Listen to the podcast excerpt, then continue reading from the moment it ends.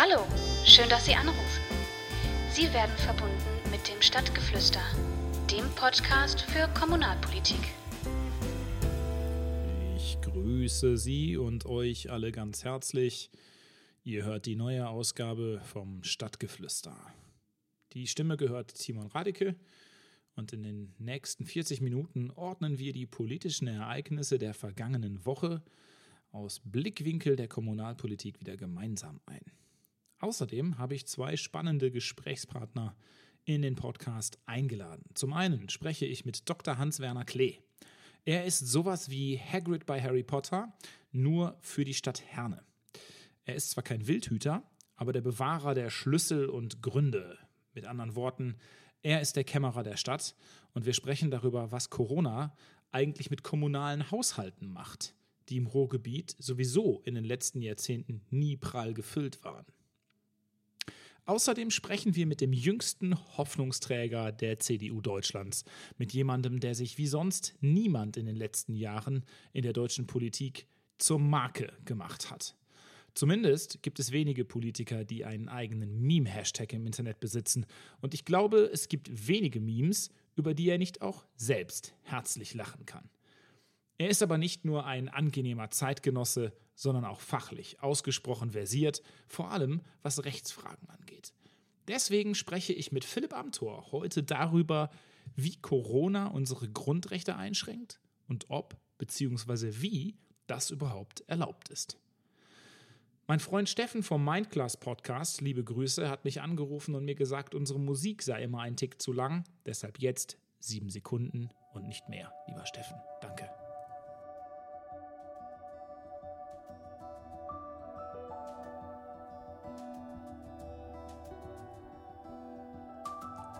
Und es gilt auch der Satz, so mitschreiben, die Rente ist sicher. Einer der beliebtesten deutschen Politiker der Nachkriegszeit ist in der letzten Woche im Alter von 84 Jahren in Bonn verstorben. Für mich war er immer das freundliche Gesicht von Politik, das auch mal ganz unbefangen in abendlichen Talkshows Anekdoten zum Besten gab und dessen wirkliche Sozialpolitik ich eigentlich nur am Rande mitbekommen habe. Ich war einfach noch zu jung.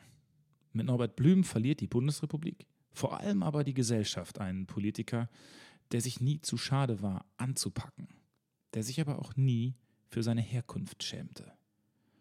Angefangen als Werkzeugmacher bei der Adam Opel AG und auch als Gewerkschafter prägte Blüm eine ganze Ära als Bundesminister für Arbeit und Sozialordnung und die soziale Agenda unseres Landes von 1982 bis 1998.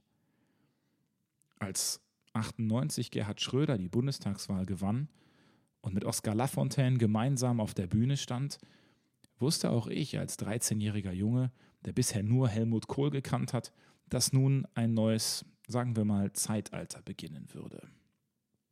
Mit der Kanzlerschaft von Helmut Kohl endete auch Blüms politische Karriere. Er blieb der Gesellschaft jedoch als glühender Verfechter der Arbeitnehmerrechte und des Sozialstaats erhalten und erhielt das große Verdienstkreuz mit Stern und Schulterband der Bundesrepublik Deutschland. Wir verneigen uns vor einem, der wie kaum jemand anderes das soziale Gewissen der CDU war, und unsere Gedanken und Gebete sind in diesen Tagen bei ihm und seiner Familie.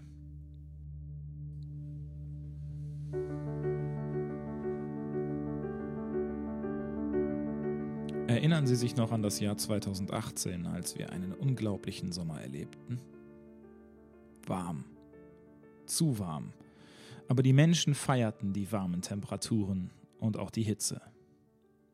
Straßencafés und Bars waren bis tief in die Nacht geöffnet. Menschen rannten oberkörperfrei oder im Bikini über die Straßen. Die Baggerseen waren voll, Deutschland glich einer mediterranen Urlaubsinsel und man hatte den Wunsch, der Sommer möge nie enden. Die Krise, wie wir sie jetzt haben, kannten wir noch nicht, und sie war fast unvorstellbar. Diejenigen, die auf moderate Temperaturen und vor allem Regen angewiesen waren, hatten damals schon ein ernsthaftes Problem. Es sind nämlich auch diejenigen, die dafür sorgen, dass wir landwirtschaftliche Produkte erwerben können. Getreidebauern, Gemüsebauern und viele andere Bereiche litten unter diesem Sommer 2018. In den Geschäften spürten wir dies zu der Zeit noch nicht. Zu voll waren immer noch die Regale. Dann kam 2019 und die Menschen feierten nicht mehr. Die Talsperren deuteten massiven Wasserverlust an. In manchen Ländern in Europa war sogar das Trinkwasser rationiert worden. Wir trugen eimerweise Wasser vor die Tür und gaben den Bäumen vor der Tür auf Anraten der Politik zusätzlich Wasser. Die Stimme der Landwirtschaft wurde lauter. Die Borkenkäfer, denen der heiße Sommer gelegen kam, zerstörten große Flächen von Wald, und die Ernteausfälle unserer Landwirte brachten die Politik dazu, ein Hilfspaket zu schnüren, um die Ausfälle zu kompensieren. Es ist Mai 2020 und der vergangene April war ein Monat mit durchschnittlich fast 20 Grad herrlichen Frühsommertagen und kaum Regen. Erst die letzten Tage haben etwas Hoffnung gemacht. Das Helmholtz Zentrum für Umweltforschung hat seiner Seite, die ich jedem sehr empfehle, einen Dürremonitor Deutschland online gestellt. Dort können Sie in animierten Karten die Entwicklung unseres Landes hinsichtlich der Feuchtigkeit und der Dürreanfälligkeit taggenau verfolgen. In einer animierten Karte der letzten 14 Tage deutet sich ein weiterer Hitzesommer an. Die Natur erinnert uns daran, dass neben Corona alle Probleme der letzten Jahre immer noch da sind. Wir sollten jetzt nicht den Fehler machen und den Mantel des Schweigens über diese Probleme ausbreiten. Vielmehr sollten wir uns die Frage stellen, wie wir jetzt die Krise zu unserem Vorteil nutzen können und einen umweltbewussteren, einen nachhaltigeren Neustart unserer Wirtschaft politisch und gesellschaftlich begleiten und vielleicht sogar anschieben können. Es gibt derzeit wenige Sozialdemokraten, die sich in der Öffentlichkeit unseres Landes einen wirklichen Ruf erarbeiten oder erarbeitet haben. Dazu zählt sicherlich der Finanzminister Olaf Scholz, der in seiner sehr mm, nordischen Art, aber dem Gemüt der aufgekratzten und stets nach Krawall lechzenden Partei zu wenig sozialistisch, zu wenig polarisierend und vor allem zu leise zu sein scheint. Anders lässt sich die Wahl der beiden Vorsitzenden im letzten Jahr nicht erklären. Ein anderer, der ausgewiesener Fachmann mit sehr hoher Reputation innerhalb der Reihen der Sozialdemokraten ist, ist der Wehrbeauftragte Hans-Peter Bartels. Der Wehrbeauftragte hat den verfassungsgemäßen Auftrag, in einem jährlichen Bericht dem Parlament und der Regierung den Zustand der Streitkräfte und auch die innere Verfasstheit der Bundeswehr näher zu bringen. Dabei war Bartels in den vergangenen Jahren ein scharfes Schwert, das als Anwalt für die Soldatinnen und Soldaten und gegenüber dem Dienstherrn, dem Verteidigungsministerium, zu Felde zog. Von Anfang an deckte Bartels ohne Scheu, Furcht und mit klarer Sprache die Missstände innerhalb unserer Truppe auf. Er sprach über Rechtsextremismus, über fehlende Ausstattung, über mangelhaftes Führungsverhalten.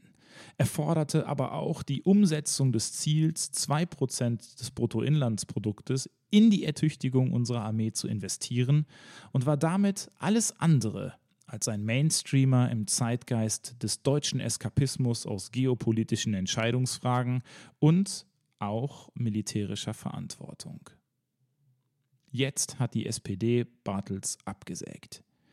Der Fraktionsvorsitzende der SPD sagt dazu, die Ausfinanzierung der Streitkräfte, also der Soldatinnen und Soldaten, die am Ende im Sinne von uns, also dem Volk, in Kampfeinsätze geschickt werden, sei ein Tanz um das goldene Kalb. Damit zeigt die deutsche Sozialdemokratie einmal mehr, wie Markus Pindur im Deutschlandfunk kommentiert, dass Mützenich klar sein Desinteresse an der Institution Bundeswehr formuliert hat. Angesichts des Materialzustandes der Truppe ist dies ein verstörender Standpunkt. Denn dass die Ausstattung der deutschen Streitkräfte schwer zu wünschen übrig lässt, darüber besteht bei fast allen Experten und übrigens auch bei unseren Bündnispartnern Einigkeit.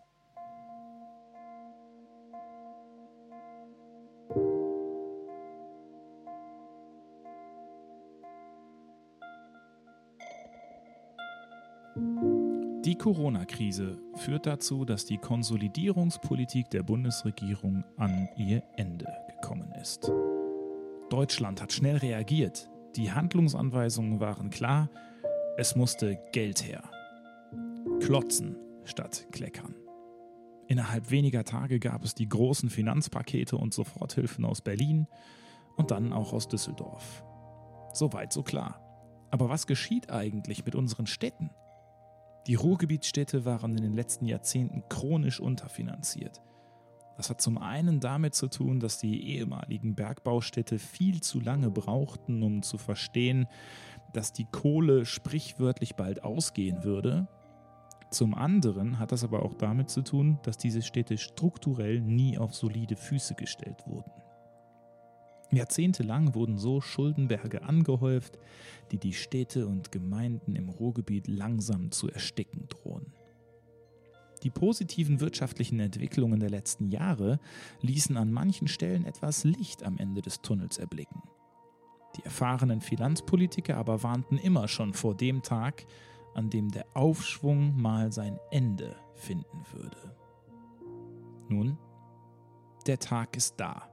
Und Corona wird die Städte in Nordrhein-Westfalen bis zu 9 Milliarden Euro kosten, so die aktuellen Schätzungen. Bei einer Stadt wie Herne, die mit Stand 2018 auf einen Berg von 540 Millionen Euro Schulden blickt, ist man nicht neidisch auf denjenigen, der all das verwalten muss. Ich begrüße jetzt den Kämmerer der Stadt Herne, Herrn Stadtdirektor Dr. Klee. Guten Tag, Herr Klee. Hallo, Herr Wadecke.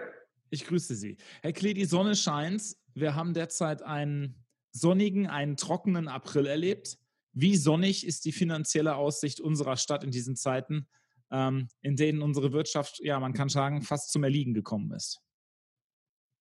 Ja, ich würde mal sagen, wenn Sie den, Sommer als, äh, den, Som den äh, Himmel als sonnig bezeichnen, dann würde ich mal sagen, der April war für uns ein total verregneter Monat, äh, versehen mit einer Reihe von Stürmen, mit äh, Starkböen die äh, uns doch äh, haushalterisch in eine mehr als prekäre Situation bringen. Wir haben jetzt ähm, Sofortmaßnahmen erlebt, gerade auch von Land und Bund. Welche Auswirkungen haben diese Sofortmaßnahmen auf die Handlungsfähigkeit der Stadt? Merkt man die überhaupt? Ist uns dadurch in irgendeiner Weise geholfen oder laufen die oder fließen die quasi an uns als Kommune vorbei? Also man muss das differenzieren. Ähm, die erste Notwendigkeit ist natürlich das Thema äh, kurzfristig Liquidität sicherzustellen. Ähm, wir müssen ja schauen, was bedeutet Corona für uns. Und äh, wir haben sehr früh äh, eine Blitzumfrage in der Verwaltung, in den Beteiligungsgesellschaften gestartet. Und ich muss sagen, ähm, in diesem Jahr wird uns das äh, Thema Corona haushalterisch mit etwa 50 bis 80 Millionen Euro aus heutiger Sicht geschätzt belasten. Das können wir alleine so gar nicht schultern. Das ist die Betrachtungsweise auf 2020. Sie wissen, wir sind mit etwa einem Drittel unseres Haushaltsvolumens abhängig von den Schlüsselzuweisungen des Landes. Heißt 200 Millionen von 600 Millionen äh, grob gerechnet sind Schlüsselzuweisungen des Landes. Und die werden natürlich aus den Verbundsteuern gespeist.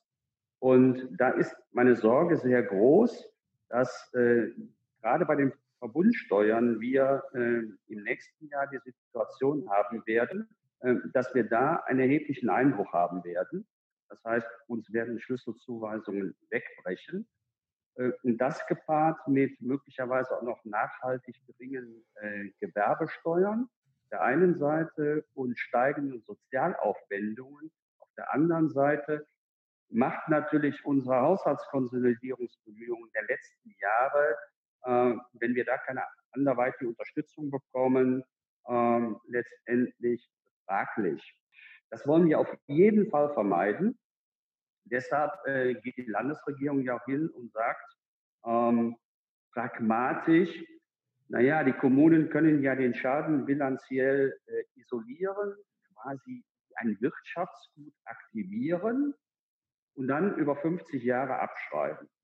Das heißt, das, das heißt, äh, also zum Verständnis, das heißt, ähm, die Landesregierung sagt quasi, okay, ihr macht euch jetzt mal ein Konto ähm, dieses Konto nennen wir Corona-Konto und da bucht ihr einfach mal alles drauf, was unter Corona anfällt. Genau. Kann man das so verstehen? Dann, äh, genau so. Und dann finanziert ihr das erstmal fremd und äh, über äh, entsprechende Kredite und äh, die könnt ihr dann über 50 äh, Jahre sukzessive tilgen. Ähm, damit belaste ich eindeutig die Zukunft. Ich belaste unsere nächsten Generationen. Und die Belastung ist meines Erachtens schon äh, extrem groß durch die vorhandenen Altschulden.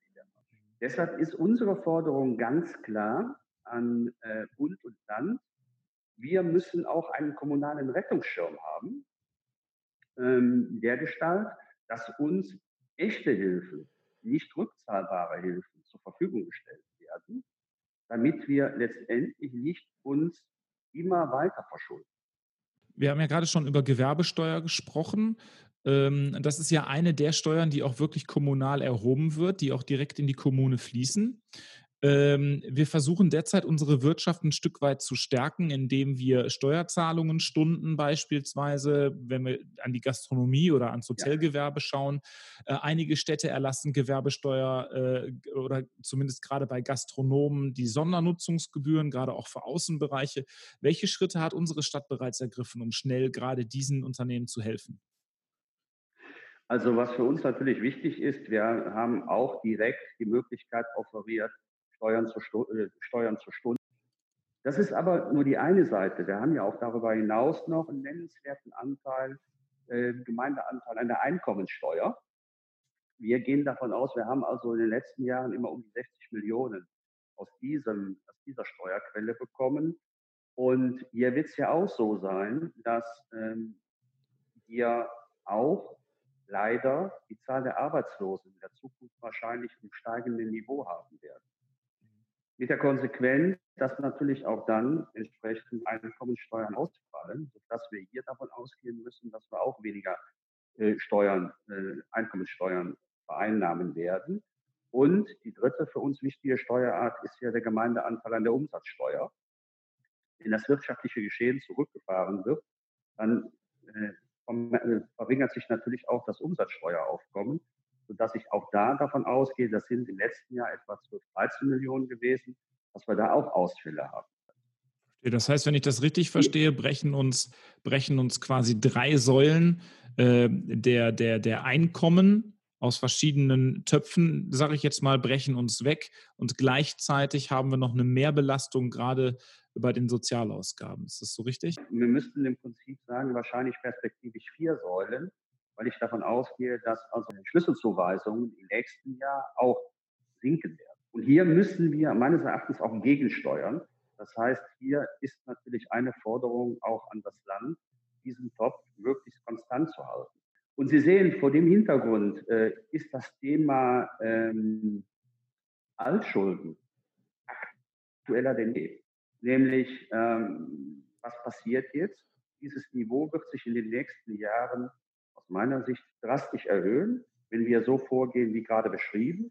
Das heißt also, wir diese Last schultern müssen über Kreditaufnahmen, was unsere Handlungsfähigkeit dann immer weiter einschränkt. Herr Dr. Klee, wenn Sie äh, die nächsten zwölf Monate in einem Satz zusammenfassen müssten, was würden Sie sagen? Äh, fahren auf Sicht. Ähm, wir wissen nicht, wie Corona Corona sich äh, insgesamt volkswirtschaftlich entwickeln lässt, entwickeln wird und äh, wir müssen handlungsfähig bleiben. Das versuchen wir. Die Kommunalpolitik ist an Ihrer Seite. Ich danke Ihnen für das freundliche Gespräch. Dankeschön. Ja, vielen Dank. Wiederhören.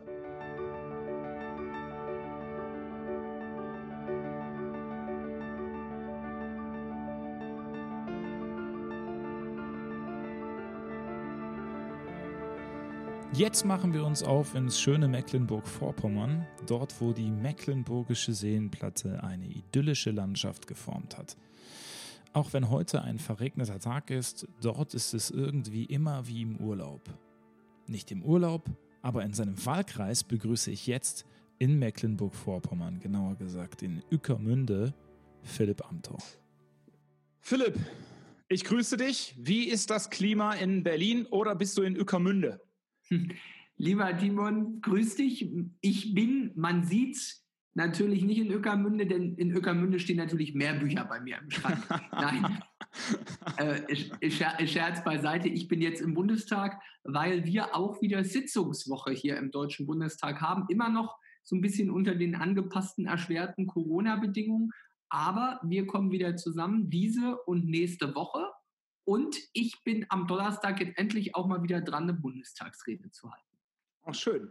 Ähm, darf man schon fragen, worüber du sprichst, oder ist das noch geheim?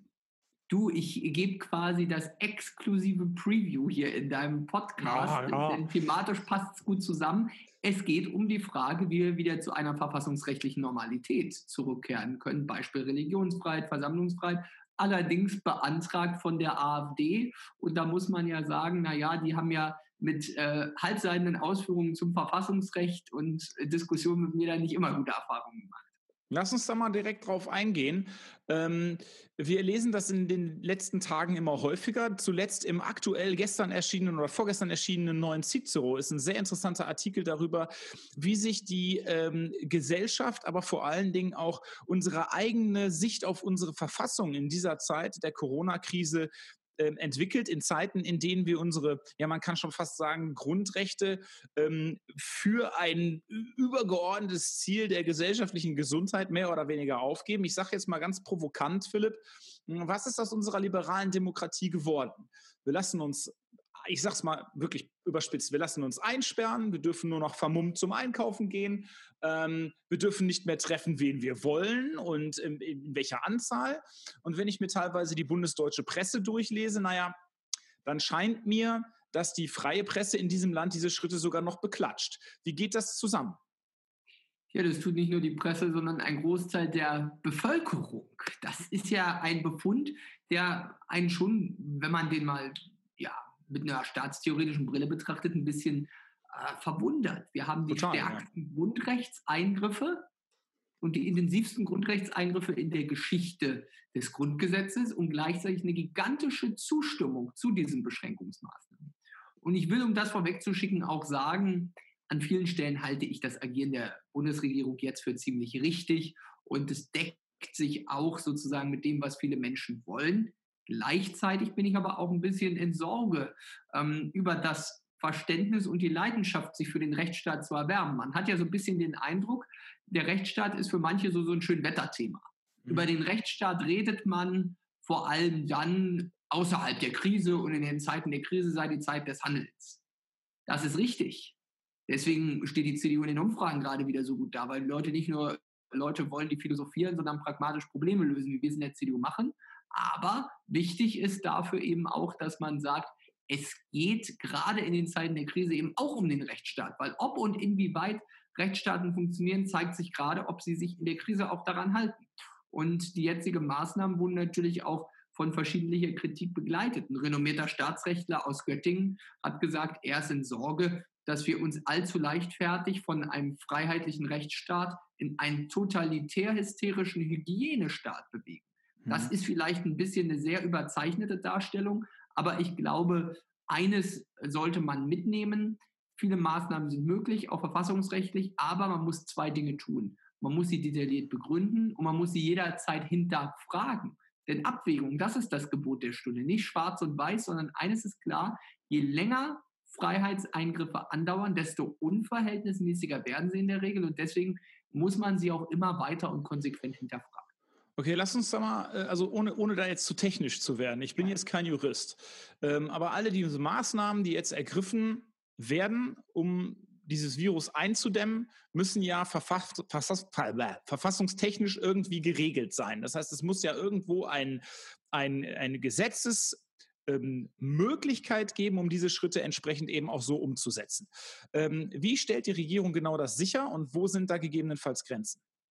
Ja, also das eine ist natürlich die Frage überhaupt das Recht des Bundesgesetzgebers, des Landesgesetzgebers, irgendein Gesetz zu, äh, ja, zu schaffen, eine rechtliche Ermächtigung zu schaffen. Da gibt es viele Grundlagen, von denen wir auch Gebrauch machen.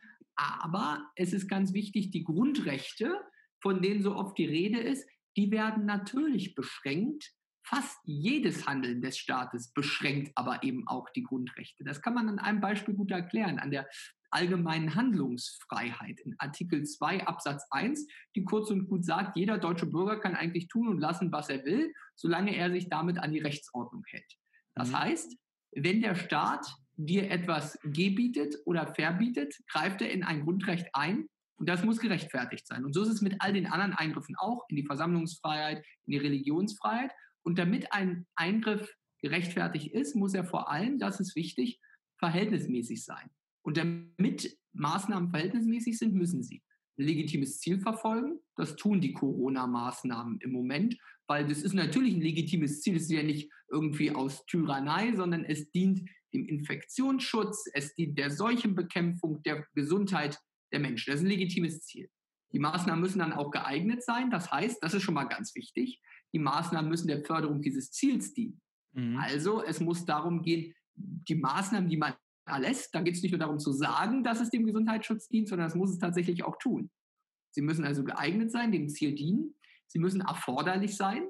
Das heißt, es darf kein milderes Mittel geben, das gleich wirksam ist. Das heißt, man muss immer abwägen, schon dort. Und das Allerentscheidendste ist in diesem Vierklang im Verhältnismäßigkeitsgrundsatz, die Maßnahmen müssen angemessen sein. Das heißt, es muss die Zweckmittelrelation passen zwischen der Beschränkung von einem Grundrecht, zum Beispiel dem Versammlungsgrundrecht, wenn man sagt, du darfst dich nicht mehr versammeln, und dem Schutz für das legitime Ziel, also dem, was das bringt, sozusagen dem Gesundheitsschutz. Und diese Abwägung, die muss permanent gemacht werden. Und mhm. deswegen ist es wichtig, ich sage mal, das Grundgesetz verbietet eigentlich Alternativlosigkeiten und zwingt zu permanenten Abwägungen. Und eine wichtige, und eine wichtige Aufgabe dafür nimmt ja eigentlich auch die Opposition ein. Das heißt, die Opposition im Parlament hat ja auch die Aufgabe, im Grunde verfassungsgemäß das Handeln der Regierung auch immer wieder auf den Prüfstand zu stellen und auch zu kritisieren und zum Beispiel zu sagen, wenn es zum Beispiel Maßnahmen gibt, die ihrer Ansicht nach nicht zweckmäßig sind. Ähm, die Opposition im Deutschen Bundestag wird jetzt, so hat man den Eindruck, zumindest ein bisschen langsam wach an Christian Lindner, so scheint mir, ist der Zug bisher weitestgehend vorbeigefahren, so ein bisschen.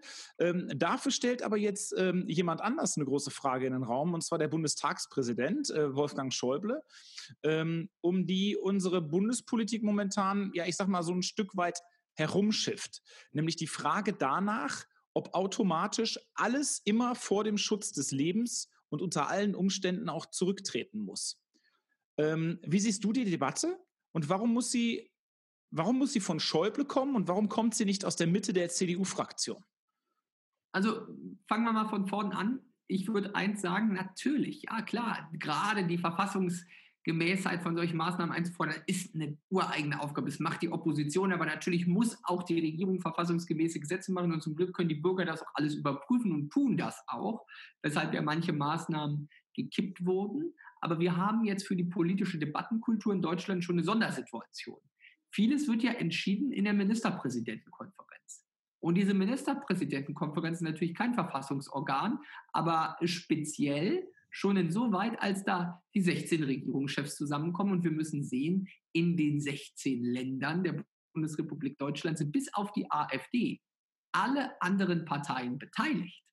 Das heißt, an diesen in der Ministerpräsidentenkonferenz gefundenen Kompromissen sind die Grünen beteiligt, den Regierungschefstellen in Baden-Württemberg und äh, an ganz vielen Landesregierungen beteiligt sind die FDP. Und deswegen verschwimmen diese Grenzen zwischen parlamentarischer Opposition und Regierung ein Stück weit jetzt in der Diskussion über die Corona-Maßnahmen. Aber es ist ganz wichtig, dass jetzt vor allem auch Kritik stattfindet und kritisches Hinterfragen. Nicht destruktiv, aber konstruktiv zwischen Parlament und Regierung. Es ist unsere Aufgabe als Parlament, nicht nur Regierungshandeln umzusetzen und nachzuvollziehen, sondern kritisch zu hinterfragen und die Regierung zu kontrollieren.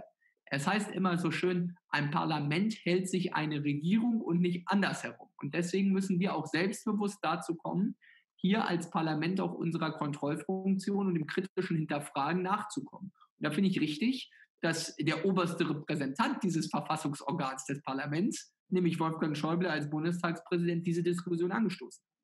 Ich weiß, er wird dafür auch an vielen Stellen ja ziemlich kritisiert, weil man sagt, ist Wolfgang Schäuble die Gesundheit nicht wichtig?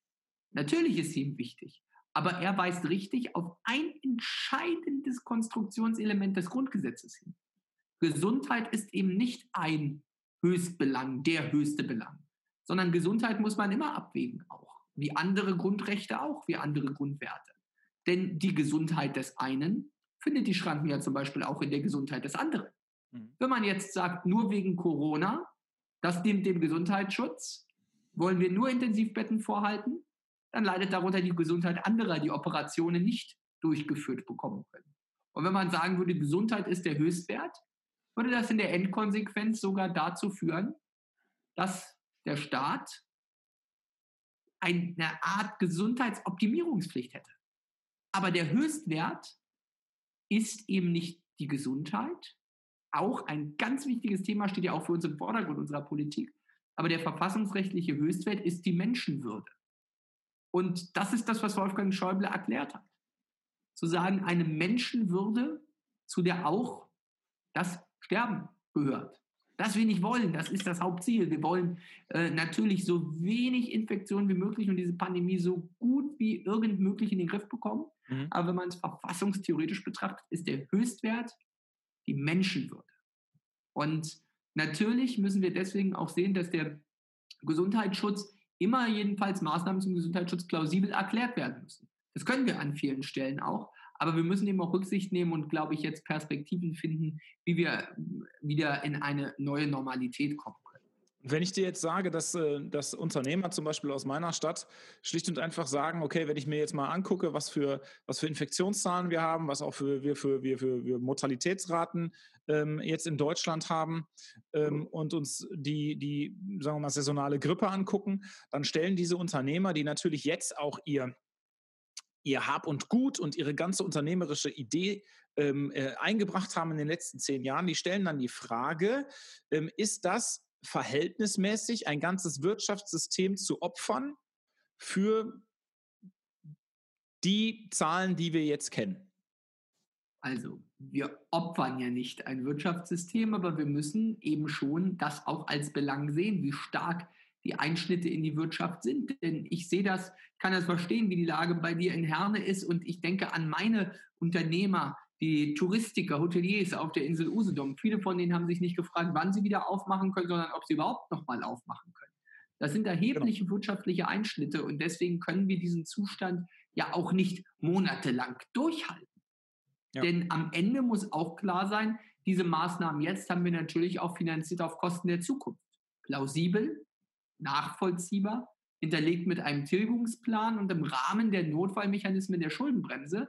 Aber die ganzen Maßnahmen, der Sozialstaat, den wir zu Recht aufwendig aufrechterhalten, der muss auch irgendwo von bezahlt werden. Und dafür brauchen wir auch wirtschaftliche Kraft. Und deswegen müssen wir es schaffen, einen Weg dazu zu bauen, dass sich die Wirtschaft wieder ein Stück weit entfesselt. Und deswegen ist es wichtig, dass wir sagen, ja, wir brauchen unbedingt jetzt eine Öffnungsperspektive für die Wirtschaft unter neuen Bedingungen. Das wird allen klar sein. Tourismus zum Beispiel. Mhm. Der wird in Zukunft nicht so sein wie früher. Auch Industriearbeit, vielleicht an manchen Stellen angepasst. Aber ich glaube, wir können unter den Bedingungen von Abstand und Hygiene manches mehr möglich machen, als wir es im Moment tun. Wir wollen die Leute nicht in falscher Sicherheit wiegen, aber ich habe den Eindruck, sehr, sehr viele haben das hier richtig gut verstanden und das können wir auch schaffen, da, glaube ich, zu einer vernünftigen neuen Normalität zu kommen. Armin Laschet hatte in den letzten Wochen den Begriff der verantwortungsvollen Normalität geprägt. Seitdem führen wir in, in, in Deutschland Debatten über mögliche Lockerungen. Ähm, Markus Söder aus Bayern hat man den Eindruck, ist da momentan ein bisschen ähm, forscher an manchen Stellen als andere. Ähm, und jetzt kommt, du hast gerade gesagt, dass, ähm, dass ein, ein Parlament sich eine Regierung hält. Ähm, und jetzt kommt die Kanzlerin und sagt Schluss mit der ähm, Exit-Debattenorgie oder so ähnlich hat sie es genannt. Ähm, und Gabor Steingart fordert im Morning Briefing genau das. Er definiert nämlich darüber auch die wehrhafte Demokratie. Wer hat jetzt recht? Beide. Also mhm. Öffnungs- Verbots- äh, oder Öffnungsdiskussionsorgien. So ja, so hat sie es genau, so hat sie es genannt. Ja. Öffnungsdiskussionsorgien. Ich habe ja überspitzt schon gelegentlich gesagt, das Grundgesetz zwingt eigentlich zu Öffnungsdiskussionsorgien. Und zwar zuallererst auf der Ebene der Regierung, auf der Ebene derjenigen, die Freiheitsbeschränkungen erlassen. Also, insoweit jetzt etwas pointiert gesagt, natürlich muss man immer darüber reden.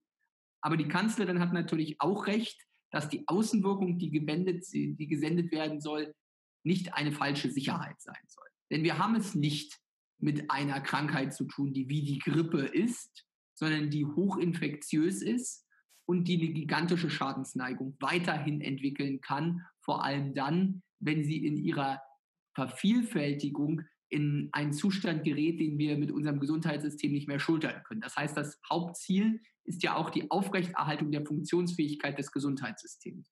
Und dafür sozusagen eine klare Linie auszugeben, das finde ich notwendig und richtig. Aber wir müssen natürlich immer fragen, wie wir diese Maßnahmen auch wieder zurücknehmen können. Nur eines, die Diskussion um die sogenannte Exit-Strategie fand ich immer verwunderlich, denn es wird ja nicht so sein, dass es einen Exit im Sinne eines Ausstieges von Null auf gleich gibt. Niemand wird den Schalter umlegen und dann sind wir wieder zurück im Februar 2020. Ja. Es wird ein schrittweiser Übergang sein in eine, wie Armin Laschet sagt, verantwortungsvolle Normalität, neue Normalität, wie auch immer. Aber es wird jedenfalls kein Exit von Null auf gleich sein, sondern die neue Normalität, die ich äh, zu beschreiben pflege, das ist es, in die wir uns bewegen müssen. Aber dafür ist eben klar, darüber muss man reden, dafür braucht man auch einen Plan. Aber wir sollten die Leute nicht in falscher Sicherheit wiegen, als sei das alles kein Problem. Okay, sehr, sehr, sehr eloquent, Herr Amthor, sehr eloquent. Ähm, Lass uns mal über dich reden dabei. Also ja. seit, seit, Sebastian Kurz gibt es offenbar kein Mindestalter mehr für hohe politische Ämter. Ah. Das habe ich verstanden. Ähm, das finde ich gerade mit Blick auch auf, ähm, sagen wir mal, mutige und zukunftsgewandte Politik sehr erfrischend. Ähm, du kandidierst in deiner Heimat in Mecklenburg-Vorpommern für den CDU-Landesvorsitz. Also jetzt meine Frage. Erleben wir bald den ersten Ministerpräsidenten der Bundesrepublik Deutschland unter 30? es wäre doch schon mal der erste tolle Schritt, wenn wir dafür den ersten CDU-Landesvorsitzenden in der Geschichte der CDU unter 30 erleben. Das ist auch das, wieder, das auch wieder sehr eloquent. Und äh, das ist dann ja auch ganz okay. Und dann steht eine Landtagswahl an 2021, steht eine Bundestagswahl an und dann werden wir dafür arbeiten, dass wir die alle gewinnen. Und ähm, am Ende ist sozusagen in der Zeit jetzt, ich meine, die Wahl wäre ja eigentlich schon gewesen im März. Ähm, 2020 jetzt die Wahl für den CDU-Landesvorsitzenden. Ähm, aber das ist natürlich jetzt unter Corona hat es nicht stattgefunden, was aber auch richtig ist, weil wir wollen natürlich keine Extrawurst jetzt für die CDU. Und ich fände es auch falsch in der Situation. Jetzt haben die Leute ganz andere Probleme als die Frage, wer CDU-Bundesvorsitzender, CDU-Landesvorsitzender ist. Und deswegen muss man sagen, in Zeiten der persönlichen Krise stehen auch persönliche Ambitionen erstmal zurück. Aber dann ist schon klar, wir wollen natürlich in Mecklenburg-Vorpommern die Staatskanzlei zurück. Spoken like a real statesman. Lieber Philipp, schön, dass du da warst. Vielen Dank. Schöne Grüße nach Berlin. Wir sehen uns. Danke. Ja, mir hat Spaß gemacht, Timon. Und liebe Grüße an alle nach Herne. Ich kann nur sagen, der Timon Raticke ist ein klasse Typ. Also, Ach, alles Gute. Da geht mein ja. Herz auf. Dankeschön. Bis dann. Also, Ciao. Danke. Ciao. Also, ich wäre trotzdem lieber an der Mecklenburgischen Seenplatte als jetzt in Berlin. Einmal schön in die Müritz springen. Ein Traum. Kommt gut durch die Woche, bleibt gesund. Wir sehen uns nächste Woche im Stadtgeflüster. Macht's gut. Ciao. golden skin sundress, you were the skies, and I see the color of no